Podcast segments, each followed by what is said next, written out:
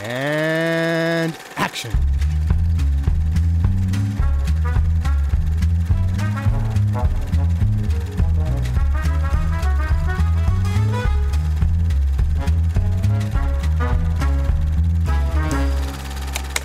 The murder on tonight's program was, as usual, completely unrehearsed.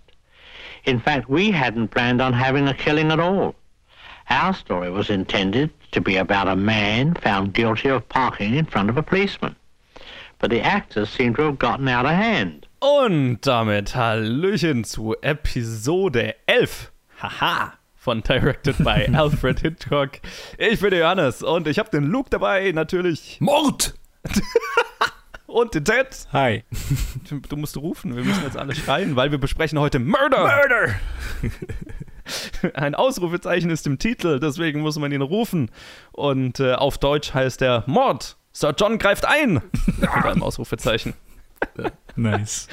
Äh, ja, wir reden über äh, Hitchcocks demnach zwölften Film, Murder, basierend auf einem äh, auf dem Buch Enter Sir John von äh, Clemens Dane und Helen Simpson. Es heißt wirklich so. Oh mein Was? Gott. Das Buch heißt wirklich so. Enter Sir Ja, das John. Buch heißt Enter Sir John. da kommt der deutsche Titel her. Enter Sandman. Ja, voll.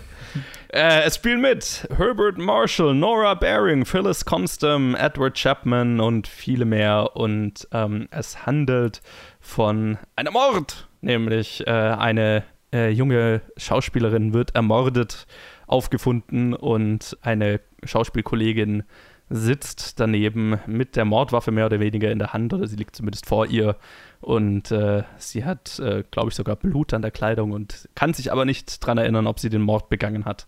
Wird entsprechend dann von einer Jury schuldig befunden, aber ein Jurymitglied, der gute Sir John, ein, ein äh, prominenter Theatertyp, Regisseur, Schauspieler, Regisseur, ich weiß gar nicht mehr. Regisseur, glaube ich, hat Zweifel daran und macht sich auf eigene Faust daran, den Mord aufzuklären, weil er nicht glaubt, dass sie den Mord wirklich begangen hat. Ja, ich habe gerade gesagt, es ist eine äh, Buchadaption. Hitchcock hat zu der Zeit versucht, Bücher verstärkt zu adaptieren, weil er bei einer Buchadaption mehr Freiheit hatte, die Geschichte so abzuändern, wie er sie gerne hatte, gehabt hätte, weil, ich zitiere die Biografie, äh, Produzenten Theaterstücke meistens gesehen hatten, ma man aber davon ausgehen konnte, dass sie ein Buch nicht gelesen hatten. also, Nice. ja, äh, entsprechend, und das wird uns, das wird uns wirklich verfolgen, weil das weiß ich von einigen Filmen, die ich schon gesehen habe. Es sind viele Elemente des Buchs im Film, hier in der Filmadaption, sehr, sehr anders. Und dann können wir immer mal drüber reden, äh, wenn, wir, wenn wir zu den Momenten kommen. Aber ich glaube, wir fangen wieder an mit einer kurzen ersten Eindrucksrunde. Luke, wie hat denn dir dieser Film jetzt nach Juno and the Paycock gefallen? Ja, nach Juno and the Paycock war das quasi äh, ein, ein Breath of Fresh Air. Er hatte natürlich auch seine Längen. Es gab Momente, bei denen es ein bisschen, äh, ja, bei denen es halt komisch war. Äh, die Qualität dieses Films ist auch wieder äh, ziemlich äh, rudimentär äh, äh, über, über, überliefert. ähm, also es gibt einige Stellen, wo, wo das Bild einfach kurz mal so ein Blackout hat. Ähm, es gibt einige Stellen, äh, wo der Sound irgendwie, also halt einfach aus heutiger moderner Sicht total fehlt. Und das ist Ja. bei diesem Film halt besonders aufgefallen im Vergleich zu Juno, weil Juno halt ein Bühnenstück ist, bei dem es nicht so wahnsinnig viele Sounds braucht, aber hier spielt halt viel im Zirkus. Und wenn dann da halt einfach eine absolut stille Menge von einem Trapezkünstler sitzt und du halt kein Geräusch hörst und da einer rumturnt, das ist schon, das ist schon weird manchmal gewesen. Das, das, hat, Mhm. das hat mich dann immer so ein bisschen rausgerissen. Aber so alles in allem fand ich, fand ich das cool ähm, inszeniert. Es gab sehr viele tolle Stellen. Ich mag ja die Psychopathen immer sehr, wenn die, wenn Ja. die interessant dargestellt sind und das war hier definitiv der Fall. Die, die Geschichte an sich war, ja, war gut, aber tatsächlich nicht so gut, dass ich behaupte, es ist nötig, dass man den Film vom selben Regisseur nochmal auf Deutsch machen lässt, was äh, Spoiler passieren wird, was ich gerade Uh, da rausgefunden komme ich habe. gleich drauf, ja. Was zur Hölle? Aber okay, ähm, ja, davon abgesehen, also der Film an sich, ähm, den fand ich schon cool, we weil sowieso wesentlich cooler als Juno und äh, bei den, bei den Crime-Filmen von ihm würde ich ihn irgendwo so im Mittelfeld bisher einordnen. Mhm. Also für mich was, was meine Meinung hier sehr stark beeinflusst, ist halt, dass es ein Back-to-Back-Double-Feature für mich war. Mhm. Und dann bin ich dementsprechend auch sehr, sehr positiv eingestimmt gegenüber diesem Film. ich habe einfach nur die ganzen Unterschiede zwischen dem, also zwischen Juno und dann dem hier einfach nur, sind mir ins Auge gestochen und dann einfach nur das Pacing und alles, was halt seine Probleme hat, äh, aus moderner ja. Sicht, wo man sagt, ja, okay, das ist halt ein Film aus 1930, natürlich ist es halt immer noch da. Aber im Vergleich zu dem Vorgänger ist es halt so ein gewaltiger Schritt nach äh, vorwärts, dass ich dem halt einfach, dass es mich halt alles fast gar nicht gestört hat und mir, mir dieser Film ja. halt dementsprechend auch sehr gut gefallen hat. Ja, also ging mir genauso. Ich, es ist ein äh, Breath of uh, fresh, fresh, Air nach uh, Juno and the Paycock allgemein hat, hat sich ja auch bei den Sturmfilmen schon bewahrheitet, wenn Hitchcock eine Crime-Story erzählt, dann ist definitiv mehr drin. Einfach, äh, weil, man, weil man merkt, dass er selber mehr Interesse dran hat. Man merkt im Film die starken Budgetbeschränkungen und so, der Dam also die, die, damals ja noch gegolten haben in, bei, bei, beim Studio, in dem er gearbeitet hat, die merkt man ihm an. Mhm. Äh, Gerade durch, durch Längen, die der Film hat und man, manchmal finde ich relativ stagey inszenierte Elemente, ne? Lange, lange Phasen, wo Leute einfach nur Monologe halten oder so. Aber es hat ein paar, finde ich, sehr, sehr coole Elemente. Luke hat den Psychopathen im, im Mittelpunkt oder zumindest im, am Ende mal angesprochen. Der ist ein wahnsinnig interessanter Charakter der Film hat ein paar interessante, also gerade weil er, weil er ja der Schauspieltruppe als, als äh, Grundlage hat, ein paar sehr interessante Elemente. Es gibt eine großartige Szene, wo die Polizei versucht, ein paar Schauspieler zu verhören, mhm. während die live ein Theaterstück spielen und dann immer wieder auf die Bühne müssen, zwischendrin Kostüme wechseln und so weiter. Ich habe das ja überlegt, ob ich meine ganze Letterboxd-Review nur auf diese Szene beziehe, weil ich sie so witzig und gleichzeitig unsinnig fand. Okay. So, warum würdet ihr das während dem Stück tun? Warum? Aber gleichzeitig ist echt witzig und cool, aber trotzdem so. Äh. Ja. Ja, und, und halt, es hat auch so, also gerade mit dem, mit dem Psychopathen, den wir, den wir, äh, können wir da noch drüber reden, weil der ja so ein Cross-Dressing-Element hat, was interessant ist, wo man viel rum interpretieren kann. Also so alles in allem fand ich das sehr, sehr positiv. Ähm, bin dem sehr, sehr positiv eingestellt. Vielleicht aber vorweg, weil Luke schon vorweg, weil Luke du es schon angesprochen hast, ähm, es gibt zwei Filme von diesem Film. Es gibt eine englische Version, es gibt eine deutsche Version. Und äh, das ist etwas, was zur damaligen Zeit sehr oft gemacht wurde gerade äh, British International Pictures, die hatten einen Deal mit der deutschen Südfilm-Produktionsfirma, Südfilm, ähm, um ja. deutsche Versionen ihrer Filme zu produzieren. Und das äh, sollte jetzt eben bei, äh, bei diesem Film gemacht werden. Und Hitchcock ist dann kurz vorm Dreh äh, noch nach Berlin immer wieder geflogen, um das deutsche Skript mit den dortigen Autoren abzusprechen. Das alles war 1930. Und äh, die deutsche Version heißt Mary. Und die besprechen wir dann in der nächsten Episode. Aber wie, wie das Ganze gedreht wurde, sollten wir hier schon mal erwähnen, weil, weil der Film wurde parallel gedreht. Am selben Set, aber mit anderen Schauspielern. Das heißt, es wurde quasi ein deutscher Cast gecastet und äh, der musste dann immer warten, während die englischen Schauspieler ihre Szenen gedreht haben. Nur um dann, wenn die Szene mit den englischen Schauspielern abgedreht war, sind die deutschen Schauspieler ans selbe Set gegangen und haben dasselbe nochmal nachgespielt, nur in Deutsch. Ach, so Yo. interessant. Das erinnert ja. mich an. Ich habe gerade über. Ich wollte nur sa kurz sagen, ich, ich habe überlegt, ob ich irgendwelche Filme kenne, die das gemacht haben. Und ich weiß, hm. dass der. Äh, ich glaube, der Nosferatu von Werner Herzog, dass das in dem Fall dieselben Schauspieler ist, sowohl auf Deutsch als auch auf Englisch die Szenen wiederholt ha. haben. Okay. Also der äh, Bruno Ganz und jetzt fällt mir nicht ein, wie die anderen alle heißen. Äh, Klaus Kinski. Ach, die Version, ja, die, ja. Der, der aus den, was aus den 70ern, der Nosferatu. Mhm. Dass der einfach doppelt gedreht wurde. Ja, ich meine mich auch zu erinnern. Äh, das war bei Kinski aber auch ein paar Mal so. Ich glaube, das war nicht nur einmal so. Und ich meine mich zu erinnern, dass das auch ganz aktuell äh, war das nicht mit, mit äh, hier dem Österreicher Christoph Walz so, dass der, dass der Filme äh, oder hat er sie einfach nur selber synchronisiert dann? Ich glaube, es ist oft so, dass deutsche Schauspieler, also auch so Daniel Brühl oder so, dann ihre, wenn die einen amerikanischen Film machen, dann halt in der deutschen Synchro sich selber synchronisieren. Ich meine mich aber zu, äh, zu, erinnern, eine Schlagzeile über, über was nicht, Inglourious Bastard, so irgendein Film, den er kurz danach gemacht hat, äh, wo, wo dann irgendwie so de, der Hype war, dass er jetzt, dass er jetzt sowohl auf Englisch als auch auf Deutsch dreht, dass er die Szenen nochmal dreht. Oder manche Einstellungen nochmal. Ich weiß es auch nicht mehr. Auf jeden Fall, ja, also mhm. ich kann, ich, ich finde es, ich finde es witzig, weil das so ein bisschen die, die lange und äh, für uns bestimmt auch furchtbare Tradition der deutschen Synchronisation äh, irgendwie auch so ein bisschen so einen Grundstein legt, oder? es ist so, so den Deutschen kannst ja. du nicht zumuten, irgendwas in einer anderen Sprache anzugucken, also drehst du den Film komplett neu. Ja, ja, ja, genau, weil halt, wir haben ja schon immer wieder jetzt drüber geredet, Synchron-Sound gab es ja so noch nicht. Mhm. Entsprechend, wenn du einen Film für den deutschen Markt auswerten willst, dann musst du im Prinzip nochmal drehen. Oder halt mit Untertiteln versehen, was aber damals keiner gemacht hat. Also, ja, hast du halt nur die Option, du, du drehst halt den Film nochmal. Ja, ich habe das schon ein paar Mal gehört. Ich, mir fällt jetzt aber auch gerade kein Beispiel ein dazu, wo das so gemacht wurde. Also ich meine, es wurde natürlich irgendwann aufgehört, wo halt einfach Synchronsound dann kam, aber hm, ich habe das Gefühl, ich habe auch irgendein prominentes irgendwo im Hinterkopf ein prominentes, einen prominenten Film, wo das gemacht wurde, aber fällt mir jetzt, mhm. fällt mir garantiert zehn Minuten nach Aufnahmeschluss ein. ja, aber ich, genau, wie das genau ablief, würde ich dann sagen, besprechen wir dann in der tatsächlichen Episode, wo wir die, die deutsche ja. Version äh, äh, besprechen, die übrigens fast eine halbe Stunde kürzer ist. Uh, nice. Was, was, ja, was, also die ist unter 90 Minuten. Äh, was da dann kürzer ist, das, das äh, reden wir dann. Ähm, aber ich wollte es jetzt hier nur schon mal ansprechen, weil es ist, es ist faszinierend. Und ich habe die, die, deutsche Version jetzt noch nicht gesehen. Ich bin gespannt, wie, wie groß der Unterschied ist, wo, wo man die Unterschiede merkt. Ist, äh, ich bin, es wird interessant. Hm. Völlig, völlig jetzt äh, vom Thema ab. Äh, mir ist aufgefallen, also in, in Gerichtsprozess eine Akteurin, war das die Verteidigerin oder war es die Staatsanwältin? War auf jeden Fall von einer Frau gespielt. Und da habe ich mich gefragt, ja. ob es zu der Zeit überhaupt schon irgendwie ähm, Frauen in diesen Positionen in, im, im, im britischen Justizsystem gab.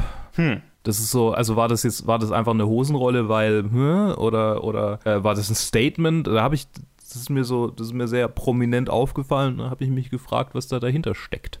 Oder ob es vielleicht einfach tatsächlich in der Realität verankert ist und es gab es schon, äh, kann ja auch sein. Also ich sag mal so, in Anbetracht der Tatsache, dass es nicht irgendwo, äh, dass ich noch nie irgendwas darüber gelesen habe, dass es ein Statement gewesen wäre, würde ich jetzt fast dazu tendieren zu sagen, das gab's wohl. Mhm. Aber wissen tue ich das nicht. Keine Ahnung. Ist mir jetzt aber auch so gar nicht aufgefallen. Aber ja, ja, du hast schon recht. Okay, da, ich, ich gucke gerade im. Ich, ich, ich google mal, ich, ich, ich gehe mal in Google Deep Dive und suche da was ja, ja. Äh, dazu. Vielleicht finde ich ja was raus. Okay, dann quatschen wir doch, Ted. Ja, in der Zwischenzeit mal kurz. Lass uns mal über den Ton quatschen weil äh, Luke hat es vorhin erwähnt, dass natürlich der Ton so aus heutiger Zeit natürlich nicht so funktioniert, wie wir Ton heute gewohnt sind. Mhm. Aber ich will mal kurz drauf eingehen. Wir haben ja jetzt in den letzten Episoden immer gesagt, ja, also es gab keinen nachsynchronisierten Ton. Das heißt, Musik, die im Film vorkommt, musste live am Set aufgenommen werden. Soundeffekte, die benutzt wurden, mussten live am Set eingespielt werden. Die Kamera war in, einem, in einer riesigen Box, ähm, die kaum zu bewegen war. Dafür, für diese Umstände, fand ich es extrem krass, wie mit Ton und Kamerabewegung in diesem Film umgegangen wurde, weil man ganz oft Musik hatte, die Szenen überlappt hat oder äh, Ton, der Überlappungen hatte, Leute, die übereinander geredet haben, Soundeffekte und trotzdem viel bewegte Kamera und so weiter. Also ich, ich fand das wahnsinnig beeindruckend und äh, kann mir gar nicht so richtig vorstellen, wie es technisch wohl ausgesehen haben muss. Aber ist, ist es noch jemandem aufgefallen, dass es so ein Sprung war? Mhm. Ähm, auf jeden Fall. Also was mir aufgefallen ist, also eher, eher was mir nicht aufgefallen ist, ich fand es halt sehr, äh, sehr viel näher im Vergleich von davor an dem, was man gewohnt war. Und auch mhm. einfach nur als, mhm. ich fand es einfach nur eine sehr smooth äh, Erfahrung, quasi eine sehr smooth Experience, wie der Film halt gemacht wurde. Und vor allem ist mir direkt so die Kamerabewegungen sind mir, ich glaube, ich am meisten aufgefallen während dem Film. Ich meine, ja. im Kontrast zum Film davor, aber auch generell dann, man sieht so ein bisschen das, was man dann danach gewohnt ist bei den ganzen Hedgehog-Filmen, die man vom, schon so kennt. Mhm. Dieses Wandernde. Und dann, es war, äh, es war schon beeindruckend. Also vor allem im Kontext von, dass es halt im selben Jahr einfach rauskam. Ja, also so das Einzige, wo, wo ich halt äh, tatsächliche Info gefunden habe, also ich weiß, dass ein Orchester am Set war, immer wenn Sir John Radio hört mhm. und halt einfach ein Orchester live das gespielt hat, was er anhört. Und wenn ich das jetzt richtig in Erinnerung habe, das habe ich mir jetzt nicht aufgeschrieben, aber äh, wenn ich mich recht erinnere, hat der Sänger, der quasi die Lieder im Radio gesungen hat, dann irgendwie noch so ein ja, fast schon eine Maske vorm Gesicht gehabt, um so ein bisschen crappier zu klingen, als würde er aus einem Radio kommen. Nice. ja, nice, cool. Ich muss sagen, ich habe eine, äh, ich glaube, die erste Szene, wo man dann das Radio hört, wo er im Badezimmer vorm Spiegel, ich glaube, sich gerade äh, rasiert oder so. Yes. Dass ich mir da sehr schwer getan habe, äh, zu differenzieren zwischen das, was gerade über. Also ich konnte eigentlich gar nicht verstehen, was gesagt wurde, weil halt gleichzeitig übers Radio und Hm. er mit seinem Butler gesprochen hat und einfach ich überhaupt nicht rausgehören konnte, was gerade was gerade überhaupt äh, gesprochen wird. Ja, ging mir auch so. Genau, es gab halt nicht so wirklich die Möglichkeit, dass irgendwie, also du hast es halt live gemischt und das Mhm. war dann der Ton. Und ich weiß nicht, ob es euch aufgefallen ist, es gibt ja in dieser Szene, wo er vorm Bad, Badezimmerspiegel steht, hören wir ja mal seine Gedanken Mhm. in der Voice-Over. Und das war das erste Mal, dass das gemacht wurde. Krass. Da Oh, habe ich tatsächlich krass. gedacht, so, oh, das, ah, der Mörder. Uh, uh, uh. also das war mir auch nicht bewusst. Das- Mir ist es auch während, wenn ich den Film geschaut habe, jetzt nicht so krass aufgefallen. Also mir ist schon aufgefallen, dass er halt, dass wir seine Gedanken hören, aber es ist ja was, was man heutzutage einfach schon oft mal gesehen und gehört hat. Aber ähm, das fand ich krass, dass das halt einfach nicht, äh, das wurde nicht gemacht. Und das hat ja auch bedeutet, dass es live eingesprochen werden musste, während er vorm Spiegel steht. Okay, wie haben sie das gemacht, Joe? Äh, ich, ge genauere Infos habe ich dazu nicht gefunden. Ich meine mich zu, erinn- äh, äh, zu erinnern, dass es halt einfach ein Sound, ein, ein Soundalike, ein, ein äh, jemand, der ähnlich klingt, daneben stand und es eingesprochen hat. Na gut, das gibt's ja bis heute. Ja, also jetzt nicht so krass aufwendig, aber halt, äh, ja, musste halt auch erstmal machen. Also hat ja auch einen Grund, warum es bisher nicht gemacht wurde, weil es halt einfach technisch wahnsinnig kompliziert ist. Aber ja, fand ich interessant. Also wieder ein, ein, ein weiterer Punkt, der das erste Mal gemacht wurde. Der Schauspieler von Sir John, Herbert Marshall, hat hier mit diesem Film sein Regie, äh, nicht Regiedebüt, sein Tonfilmdebüt gegeben übrigens. Ja, witzig. Psych, es war eigentlich ein anderer Regisseur. Wir haben den Film umsonst angeguckt. also, ich habe jetzt übrigens rausgefunden, ähm, Ja. es gab schon vor, also äh, erstens, Women's Suffrage war ja in, den, in, in Großbritannien äh, sogar schon im späten 19. Jahrhundert äh, ging das ja lo schon los mit Florence Nightingale und davor schon und, und ähm, dem, dem Drang in, in Universitäten, in medizinische Berufe, äh, USW, USW. Ähm, Ja. Und davor gab es aber tatsächlich schon äh, weibliche Anwältinnen Ah ja. vor der Women's Suffrage. Wenige, aber es gab sie. Ja, Interessant. genau. Das, das, ist, das, ist, das ist das, was ich rausgefunden habe. Okay. Schön. Ja, dann lasst uns doch mal über unseren Antagonisten, unseren Mörder reden. Ja. Weil äh, du hast es ja schon angesprochen, Luke. Es ist ein toller Psychopath, äh, ein, ein vielschichtiger Charakter mit ein paar interessanten Elementen. Also ich habe ja gesagt, es gibt dieses Cross-Dressing-Element, dass äh, er halt irgendwie als Typ in Frauenkleidern, als Trapezartist äh, da untertaucht.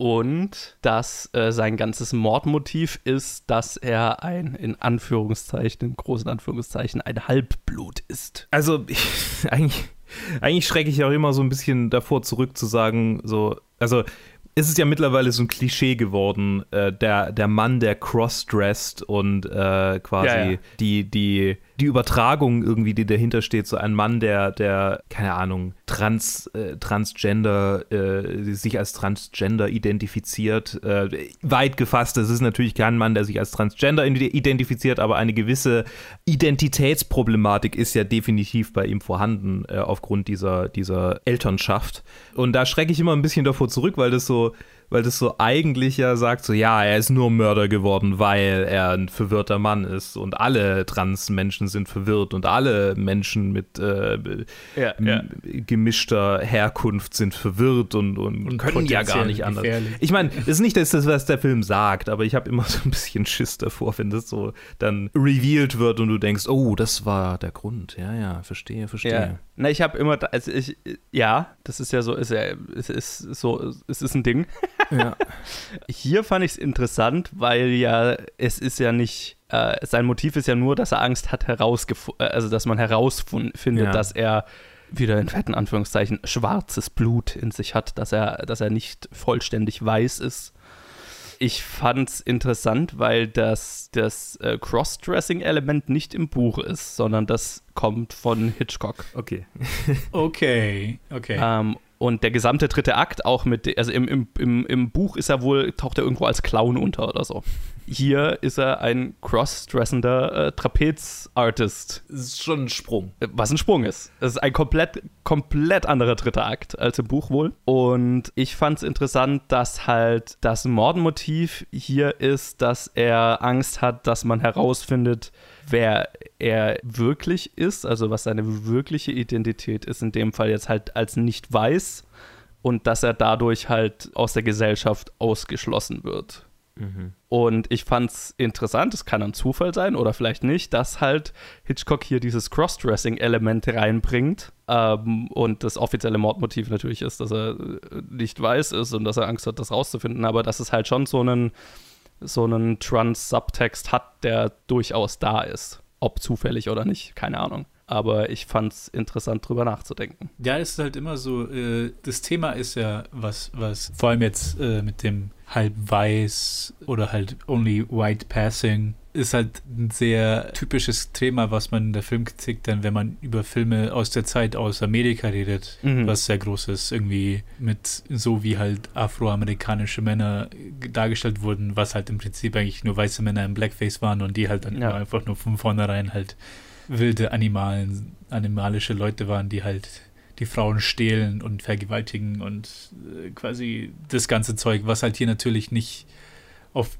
auf diese Weise drin ist. Aber klar ist es halt im, im Kontext immer zu sehen, was halt zu der Zeit halt äh, rausgebracht wurde. Naja, ich eben, und ich fand es eben interessant, und das kann halt sein, dass ich da viel zu viel rein interpretiere, aber ich äh, hatte so das Gefühl, da ist halt dieses, dieses er hat Angst, äh, dass man rausfindet, dass er nicht weiß ist und dass er deswegen aus der Gesellschaft ausgeschlossen wird, dass das halt quasi nur das, ein oberflächliches Cover ist für einen Subtext, in dem man drüber reden kann, dass er Angst hat, dass man rausfindet, dass er nicht heterosexuell ist oder Crossdressing, mhm. Trans, in welcher, was auch immer ganz dann genau, darüber redet der Film ja gar nicht, aber das dass es dieses Element beinhaltet, fand ich interessant, weil es halt aus, weil es halt von Hitchcock selber kommt, der ja mhm. schon ganz gerne mal äh, solchen äh, Subtext auch versteckt oder reinbringt, gar, manchmal gar nicht so versteckt reinbringt, später dann, aber keine Ahnung, ich weiß nicht, ob ich zu viel rein, rein aber ja, eh, das hat äh, den Charakter faszinierend gemacht. Ich würde sagen, für mich ist das eher so wie so ein großes Shorthand quasi, was ist das Beschämendste, was man in, in den 30ern sein könnte, dass man direkt aus der Gesellschaft ausgeschlossen wird?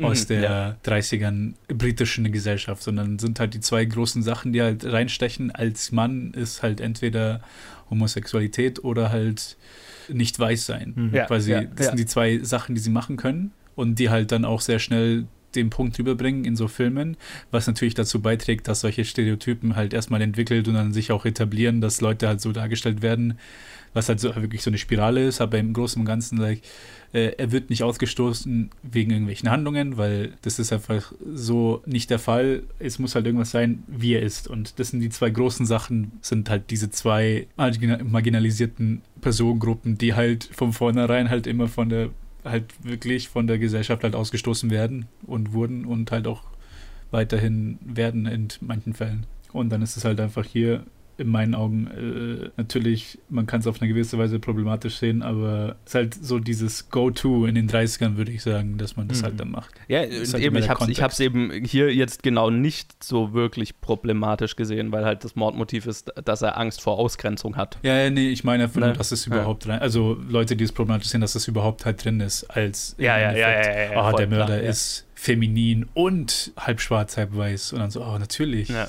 kein, natürlich musste, es, musste man ihn halb schwarz machen, damit man ihn als Mörder dastehen lassen kann. Also quasi Leute könnten es auf diese Weise sehen. Ja, ja, ja. Ja, ich verstehe äh, äh, schon, dass es, dass der Film es anders, also nicht so, nicht so krass macht und dass es, dass es differenziert zu sehen ist. Äh, ich ich habe vorher das auch nicht so behaupten wollen, dass der Film das so sagt, aber ich meine, ich, es wäre auch ein leichtes gewesen in der damaligen Zeit irgendwie. Ne? Also so voll. Ja. Hätte niemand. Ja, ja. Aber ich glaube, ich wiederhole gerade einfach mein, nur. Ich, ähm, of, ist das ist jetzt nicht Birth of a Nation oder so? Nee, das, das ist er nicht. Das ist er nicht. Er ist auch nicht äh, Triumph des Willens oder so. Also. Pff. Nee, eben gar nicht. Also, äh, ja. Genau. Ähm, nee, äh, äh, das, ähm, wie sind wir drauf gekommen? Wir wollten über, wir haben über den Psychopathen geredet, genau. ja. Tatsächlich, also, ich habe es ja vorhin schon angesprochen, äh, wollte ich noch erwähnen, äh, die Sequenz, in der Sir John äh, vorm Spiegel steht und man seine Gedanken hört, wo ich gedacht habe, so, ah, vielleicht stellt er sich als der Mörder heraus. Ähm, was wäre das denn für ein cooler Twist? Äh, obwohl er überhaupt nichts irgendwie, das ist halt einfach so total random. Aber ich hätte ich hätt es gern gesehen, wenn es so quasi mit dem Psychopathen so, äh, so eine Sequenz gegeben hätte. Aber ja, macht er später einen anderen Du meinst, dass, dass, dass wir die Gedanken vom Psychopathen hören, oder was? Ja, da habe ich so gedacht, ja, vielleicht ist der der Psychopathen. Wir kriegen so so seine Gedankenwelt mit und, und wäre cool. Ich meine, er ist ja schon, jetzt, ich, ich muss mal den Namen nochmal rausfinden, aber er ist ja schon so ein bisschen so ein Proto-Norman Bates, ne? Ja. Ja, vielleicht, vielleicht lag es auch daran. Und bei Norman Bates, da hören wir jetzt nicht die Gedanken, aber bis halt ganz zum Schluss hören wir halt die Mutter in seinem Kopf. Ja. Gibt es ja diesen einen Moment. Ja. Im Prinzip hören wir seine Gedanken, aber halt einen anderen Teil seiner Persönlichkeit. Ja, ja, genau. Und der, der, der hier hat ja schon sehr viel von Norman Bates, außer jetzt halt da diesen. Also, ich weiß gar nicht, ob ich den hier jetzt wirklich als Psychopath so in dem Sinn bezeichnen würde. Das ist wahrscheinlich schon stark ausgedrückt. Mhm. Weil er ja tatsächlich, also das meine ich halt auch mit, er mordet ja aus Angst, rausgefunden und ausgegrenzt zu werden. Er mordet ja nicht aus einer Mordlust heraus oder sonst irgendwas. Ja, stimmt. Stimmt schon. Und äh, sein, sein Knacks oder sein, sein, äh, seine mentalen Probleme kommen ja eher daher, vor seiner Angst äh, äh herausgefunden und ausgegrenzt zu werden und was ihn ja am Ende dann auch zu ziemlich drastisch auch inszenierten Selbstmord treibt. Ne? Oh ja. Und das fand ich eine krass geile, also äh, krass gut gemachte Sequenz. Mhm. Also diese Mhm. ganze Trapeznummer. Ja, absolut. Was, was halt auch so, so super typisch Hitchcock ist. Also, ne, wie gesagt, alles überhaupt nicht im Buch. Ganz oft ist es der dritte Akt, den er halt komplett sein eigenes macht und das Buch halt einfach wegwirft. Bei äh, Blackmail hat man das ja auch schon. Und halt äh, irgend, irgendeinen spektakulären dritten Akt findet. Und hier ist der spektakuläre dritte Akt halt, dass wir eine äh, Trapeznummer, eine große äh, inszenieren. Ähm, übrigens wollte er den Zirkus viel, viel größer haben, aber aus Budgetkürzungen durfte es nur so ein kleiner Zirkus sein. Mhm. Ähm, er wollte eigentlich so, ein- so ein The Ring fettes Riesenset bauen. Mit einer viel größeren Publikumsmenge natürlich und allem. Aber ja, es ist halt äh, dieser relativ kleine Zirkus geworden, ähm, den ich aber trotzdem sehr effektiv finde. Also gerade wo die Kamera dann oben mit ihm rumschaukelt und so. Also das sind ja schon, das sind ja kameramäßig einfach auch Sachen gemacht, die halt äh, für die damalige Zeit auch extrem krass sind. Und dann die ganze Inszenierung, wo er dann halt das Seil packt, sich eine Schlinge draus bindet und runterspringt. Das ist schon, das war so Hitchcock pur. Mhm. Ne? Also das hat auch richtig gut gewirkt auf mich. Ja, es war eine sehr effektive Szene selbst, also wo man sagt, im Kon man kennt es ja, von, wenn man so äl- ältere Filme gesehen hat, dass es, ah ja, das ist alles so offensichtlich da, das ist, da gibt es überhaupt keine Überraschungen oder so. Und es war halt hier halt gar nicht der Fall. Es war, es war schon sehr effektiv und sehr stark. Ja, genau, im Buch wird äh, der, der Typ nur verhaftet. Also die, dieser, dieser ganze Selbstmord ist äh, Hitchcock.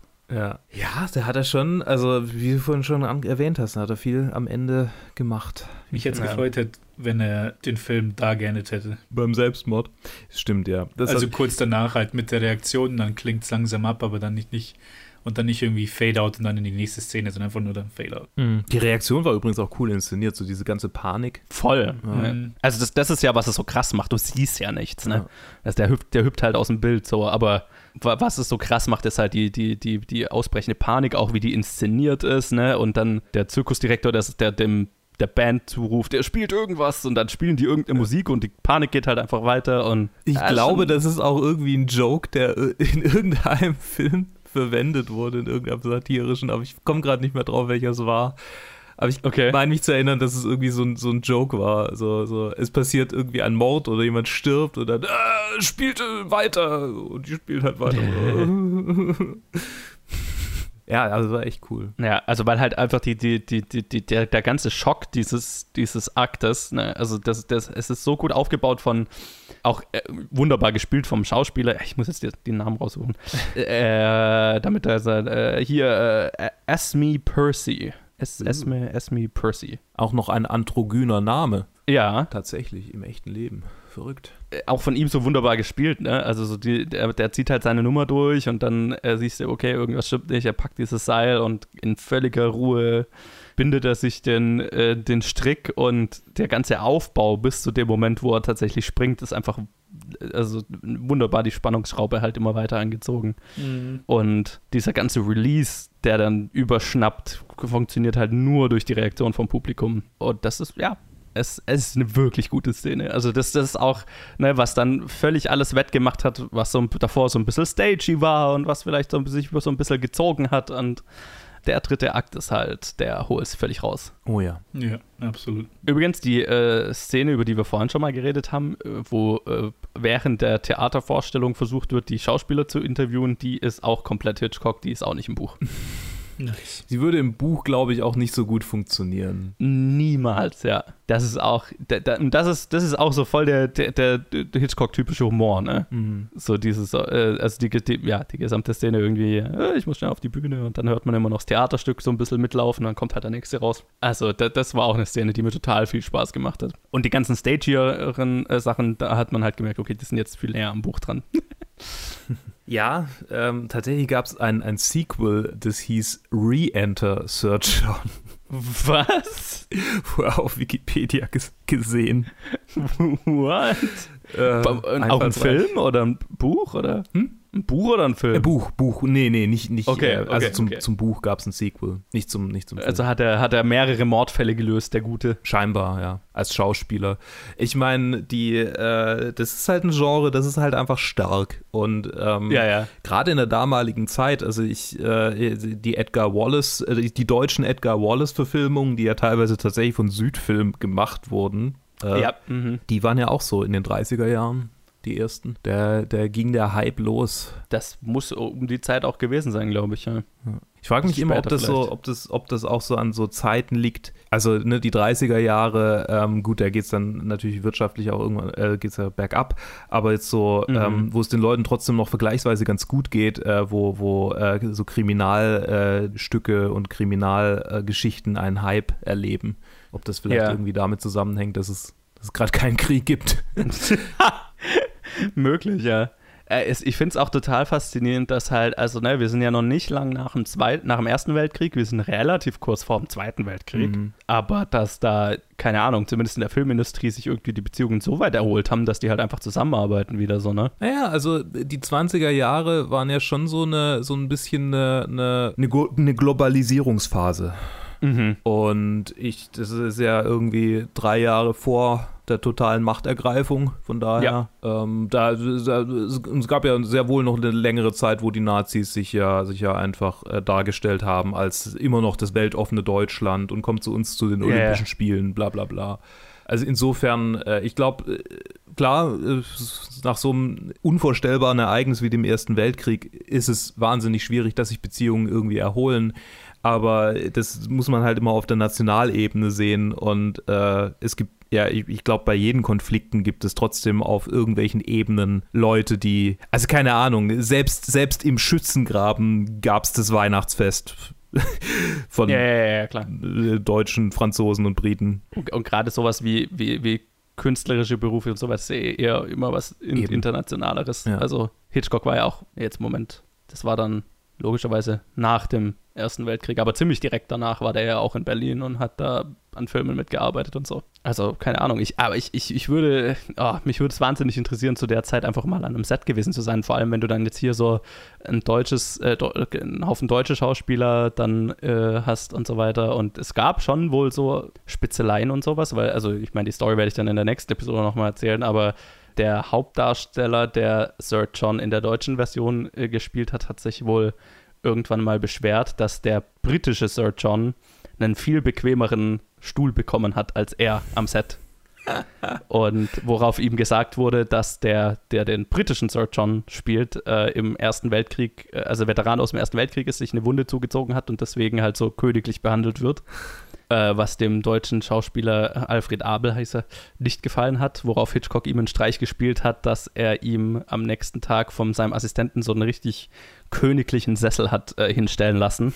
Woraufhin äh, Alfred Abel sich äh, überschwänglich bedankt hat, nur um dann festzustellen, dass in dem Moment, wo er den Sessel berührt hat, alles in sich zusammengefallen ist. Sehr witzig.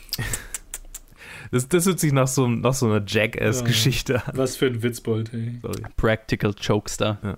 Ähm, ja, aber also genau, also es gab, gab, wohl schon so, so, nicht Spannungen, aber halt so Spitzeleien und ich, ich, ich kann mir das überhaupt nicht vorstellen. Wie, wie, wie ist die Atmosphäre an so einem Set? So in, in, in so einer Zeit. Ich, ich kann es mir nicht vorstellen. Mich würde es total faszinieren, da mal dabei gewesen zu sein. Mhm. Mir ist gerade aufgefallen, dass wir noch überhaupt nicht über den eigentlich auf, eigentlichen Aufhänger dieses ganzen Films geredet haben, nämlich, dass wir ja eine Mörder, eine in Anführungszeichen Mörderin haben, die fälschlicherweise verurteilt wird. Äh, was ja auch so ein super klassisches, immer wiederkehrendes Hitchcock-Motiv ist. Äh, meistens ist es eher ein Mann, der fälschlicherweise in irgendwas hineingerät, mit was er nichts zu tun hat, aber in dem Fall ist es eine eine Frau, die des Mordes äh, verurteilt wird, mit so einer richtigen, fast schon äh, 12 äh, Angry Man-Szene, ne? Mhm. Oh ja, ich habe direkt an, an 12 Angry Man gedacht bei der. Total, wo ich mich auch gefragt habe, ob Sidney Lumet da irgendwelche äh, Inspirationen rausgezogen hat. Ähm, Auf jeden Fall war es die schlechtere Version von 12 Angry Men, wenn überhaupt. ja, klar. ja, ja, absolut, aber das Setup ist halt sehr, sehr hm. Ähnlich. Ja. Ich fand es interessant, dass da wieder die, die belesenste Person dann auch wieder eine, äh, äh, von einer Frau gespielt wurde. Quasi, Aha. Ja. Die dann auch die Expertenmeinungen zu, zur Psychologie kennt und weiß und alle anderen schauen einfach nur sie verdutzt an. So, ah, okay, ja. Yeah. Da gab es diesen ja, wunderbaren ein, Shot. Ein, ein Statement. Da gab es doch diesen wunderbaren Shot, wo sie irgendwie von, ähm, von Verdrängung, glaube ich, erzählt war und, und, und dann pannt die Kamera rüber zu einem der Männer, der einfach mit offenem Mund da sitzt und sie anstarrt.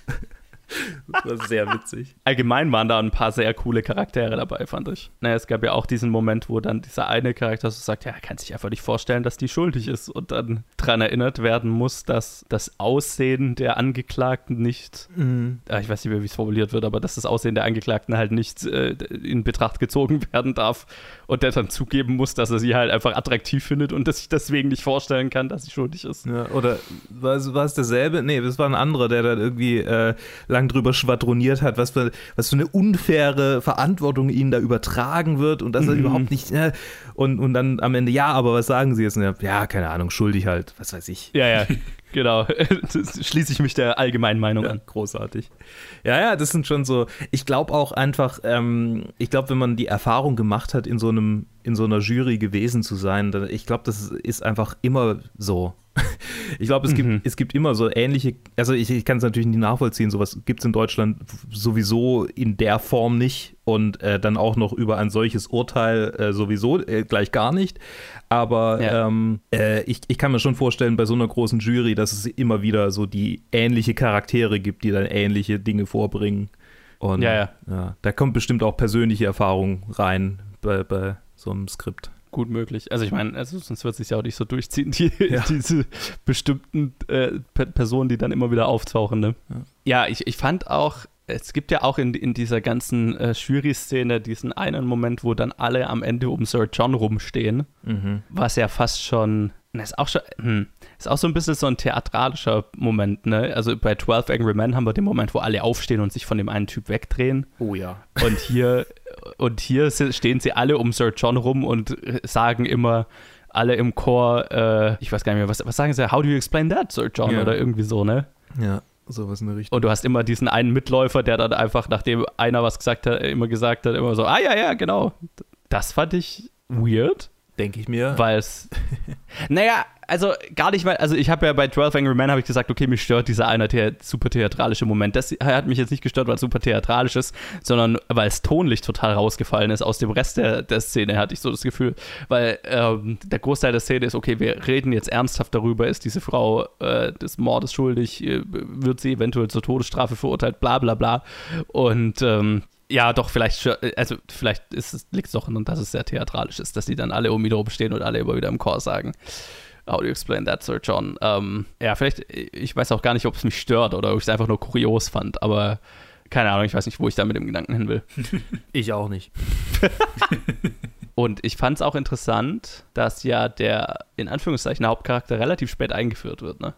Ja. Weil wir sehr viel Zeit damit verbringen, den äh, Mordfall zu erläutern. Ähm, der Film beginnt mit dem Mord, äh, die Frau wird verhaftet, vernommen. Ich glaube sogar die Szene im Theater, wo die, wo die Schauspieler vernommen werden, das ist alles noch bevor wir Sir John überhaupt kennenlernen. Mhm. Ja. Das ist witzig. Es zieht sich durch die Filme durch, die ich diese Woche gesehen habe, aber ähm, das ist jetzt eine Referenz, die ihr vermutlich im Nachhinein nicht mehr verstehen werdet, weil es schon so lange her ist, unsere Review-Episode für diese Woche. Aber ja, ähm, Versuch. Sorry. Ich, okay, ich habe gerade, ich weiß gar nicht, welchen Film du meinst, aber. The Hand. Ah ja, okay. Ah ja, mhm, mhm, okay, über den wir okay. äh, nachher noch reden werden und vor ja, euch, ja. über den wir vor wir, einem halben Jahr gesprochen haben. Ja, jetzt haben wir, jetzt haben wir uns aber ganz schön. Jetzt, äh, ja, wir, wir nehmen das so früh auf. Ja, ähm, Corona. Ja, genau, während man halt Zeit hat.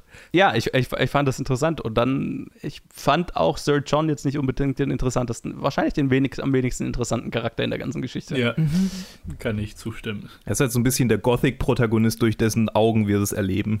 Er ist so ein bisschen der, der, der, äh, na, der Detektiv-Stand-in, Mhm. ne? Poirot in einem Agatha Christie-Krimi oder was, Ja. was weiß ich. Aber halt eine weniger interessante Version davon. Ich meine, er hat sogar noch ein bisschen mehr Charakter eigentlich. Äh, keine Ahnung, ich bin aus ihm halt zumindest jetzt nicht so 100% schlau geworden. Er ist halt irgendwie. Ich, ich fand es auch so ein bisschen kurios, dass er halt. Okay, äh, ja, da, darauf muss ich noch eingehen. Ähm, er hält diese sehr passion sehr leidenschaftliche Rede darüber, dass er ja Künstler ist und dass ja, äh, ich weiß nicht mehr genau, was er sagt, aber irgendwie Kunst soll ja irgendwie das Leben widerspiegeln, aber vielleicht kann er in dem Fall Kunst nutzen, um äh, besser über diesen Mordfall zu reflektieren als jemand anders. Erinnert ihr euch daran? Äh, gerade nicht, nein. Äh, nee. Welche Szene war das? Fuck ich. Ja, in, in, er sagt es in dieser 12 Angry Men Szene, re- redet er darüber, dass er in der Kunst irgendwie in, im Theater, das soll ja irgendwie das Leben widerspiegeln, aber vielleicht kann man das Theater und Kunst auch andersrum nutzen und kann äh, das Leben aus Sicht der Kunst betrachten, weil er ja Künstler ist und deswegen sein, sein er beschäftigt sich die ganze Zeit mit der Psychologie von Menschen und deswegen äh, kommt ihm die nicht schuldig vor, weil er ein Gefühl hat, dass sie nicht schuldig ist. Und das fand ich, war ein bisschen sehr, wir beweihräuchern uns ein bisschen selber für Hm, unsere sehr künstlerische pathetisch. Arbeit. Okay. Ich kann mich nicht an die. Oder? Ja, also ja, es klingt auf jeden Fall sehr pathetisch. Ich kann mich gerade überhaupt nicht, immer noch nicht so richtig dran erinnern, aber äh, Echt nicht? Das kommt mehrmals vor. Aber er hält halt einmal diese Rede. vielleicht habe ich ihm irgendwann auch nicht mehr so richtig zugehört. Ja, Also er war schon- anscheinend auch bei mir, ich kann mich daran auch nicht erinnern. Es ärgert mich, dass ich es nicht mehr genau weiß. Aber äh, whatever. Also das, ja. Er, er redet halt darüber und ich, es kommt ja dann, es kommt immer mal wieder vor. Und das ist ja auch genau das, was ich, was ich so ein bisschen kurios an seinem Charakter finde, dass wir hier halt einen Theatertyp haben, der jetzt irgendwie der große Detektiv ist, der das Ganze aufklärt. Sure. Whatever. Novelty halt. Ja, und ich hatte so das Gefühl, halt diese Rede, die er da schwingt, ist halt, äh, okay, wir müssen jetzt dem Zuschauer erklären, warum jetzt ausgerechnet der Typ irgendwie der Detektiv ist, der dann am Ende alles aufklärt. Ist es aber nicht was, so ein Trope, den diese Novelty-Geschichten immer haben, irgendwie, wo die Detektivkatze erstmal erklären muss, warum sie überhaupt in der Lage ist, Fälle, Kriminalfälle zu Ja. lösen? Ja, klar. Oder ist dasselbe, derselbe Trope in, in Actionfilmen, wenn, keine Ahnung, äh, John Rambo irgendwo ankommt und irgendein Typ sagt, das ist John Rambo, er hat fünf Purple Hearts, so und so viele Confirmed Kills, bla bla bla. Und dann weißt du, okay, der Typ ist der größte Badass aller Zeiten. Ähm, ich, ich kann mich drauf verlassen, dass der den Fall, äh, äh, dass der keine, die, die Mission erfüllt, so, ne? Es, äh, es ist schön, dass wir John Rambo und Katzendetektive miteinander vergleichen. Es sind alles Experten in ihrem Bereich, die irgendwann im Film ihre, ihre, Exp ihre Expertise aufgezählt kriegen. ja, I suppose. Nur ist halt hier in diesem Fall Sir John er, der sich selber als Experten hinstellt und das fand ich weird. Okay, ja, ich verstehe. Er hält selber die Rede darüber, warum er ein Experte in menschlicher Psychologie ist, nämlich weil er Künstler ist, verdammt nochmal. So. Und das fand ich einen weirden Aspekt. Ja, ähm, ich kann mich zumindest an die Szenerie erinnern, aber ich kann mich nicht an den genauen Wortlaut dieser Rede erinnern. Das ist ganz komisch. Ich- äh, ich- es gab halt äh, auch häufig einfach so Momente, wo Leute Reden gehalten haben und irgendwann war so. ja. Und dann hast du halt noch so ein bisschen so halt dieses, dieses äh, Detektivspiel, ne? Er rennt dann mit dem, mit diesem Pärchen rum, die eigentlich nur wollen, dass er sie engagiert für sein nächstes Stück. ja. Und die finden halt so ein bisschen was raus. Und dann interviewt er ja tatsächlich die äh, Verurteilte noch. Das fand ich noch eine ganz coole Szene. Ne? Also das Gespräch einfach zwischen den beiden. Ihr Charakter ist ja auch ganz interessant. Sie hat jetzt nicht so viele Momente in dem Film, um Ja. zu scheinen, aber ich fand, sie war gut gespielt. Aber was mir halt von dem Film dann am Ende am meisten hängen geblieben ist, ist der dritte Akt und ist das Finale und dieser psychologische Aspekt des Mörders, der Total. auch sehr spät erst eingeführt wird. Ne? Total. Das ist, was den Film dann am Ende für mich wirklich gut gemacht hat. Und deswegen, Segway. Nein, Sehr halt. Äh, Was? Äh, Hitchcock Cameo. Oh, oh, oh, oh, Entschuldigung, ja, ich hab, sollte meine eigenen Notizen lesen. In der Sequenz, wo er mit den beiden rumläuft, vor dem Boardinghaus, läuft Hitchcock mit einer Frau vorbei. Übrigens kurz nachdem wir äh, links im Bild so ein Mikrofon sehen, so ein uraltes. Was? Ja. Das wusste ich auch nur, weil es in den Okay. YouTube-Comments jemand gepo äh, gepostet hat, dass da der Hitchcock-Cameo kommt und dass man da halt so ein oldtimey Mike die ganze Zeit links im, im Bild stehen sieht. Okay, das muss ich jetzt mal kurz nachschauen.